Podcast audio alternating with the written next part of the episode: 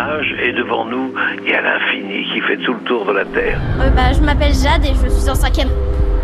Euh, bah, moi, je trouve que la mer, c'est un, endroit euh, bah, très très beau et euh, je pense que c'est un endroit naturel à préserver. Quelles sont vos plus belles rencontres sous l'eau dans la mer? Eh bien, sous la mer, Jade, j'ai déjà rencontré une petite crevette une fois. Mais je sais que ce n'est pas à moi que s'adresse ta question, mais plutôt à François Sarano, ancien coéquipier du commandant Cousteau, plongeur, défenseur de la vie marine. Alors, François Sarano, votre plus belle rencontre sous la mer? Celle de demain, mais je me souviens de très très belles rencontres avec Elliot le cachalot, qui est venu me chercher euh, du, bout, de l'océan pour danser pendant dix minutes et tenter de m'apprivoiser. Cette invite est incroyable. Dans son langage, à lui, le cachalot, il m'a demandé des caresses. Unique. Et puis il y a eu la rencontre avec le grand requin blanc, Lady Mystery, dont je parle dans mon dernier livre au nom des requins, et qui euh, est bouleversante. Cette grande requin blanc, cousine des dents de la mer, 5 mètres 50, une tonne et demie.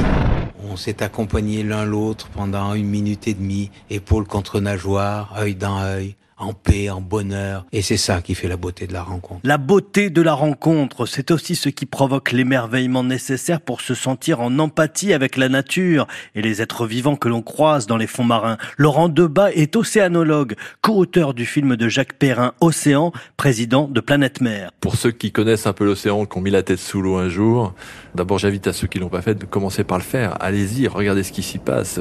Sentez-vous bien dans l'eau, euh, en apesanteur, regardez la vie marine imaginez-vous tout ce qu'il peut y avoir derrière. Et ça, c'est juste fantastique, quoi. Et puis après, si vous êtes plongeur, faites de la plongée, ou si vous êtes tenté par la plongée. Moi, j'ai appris comme ça. Je suis arrivé à Marseille pour faire mes études d'océanographie, et en même temps, j'ai appris à plonger. Et puis, en fait, ce que je voyais sous l'eau, je l'apprenais à la fac. Ce que j'apprenais à la fac, je voyais sous l'eau. Et, et c'était une quête euh, permanente de curiosité, de choses nouvelles à voir, à comprendre. Être curieux du monde qui nous entoure, de l'océan et de la vie qui s'y trouve. Se laisser gagner par les émotions devant la beauté du vivant.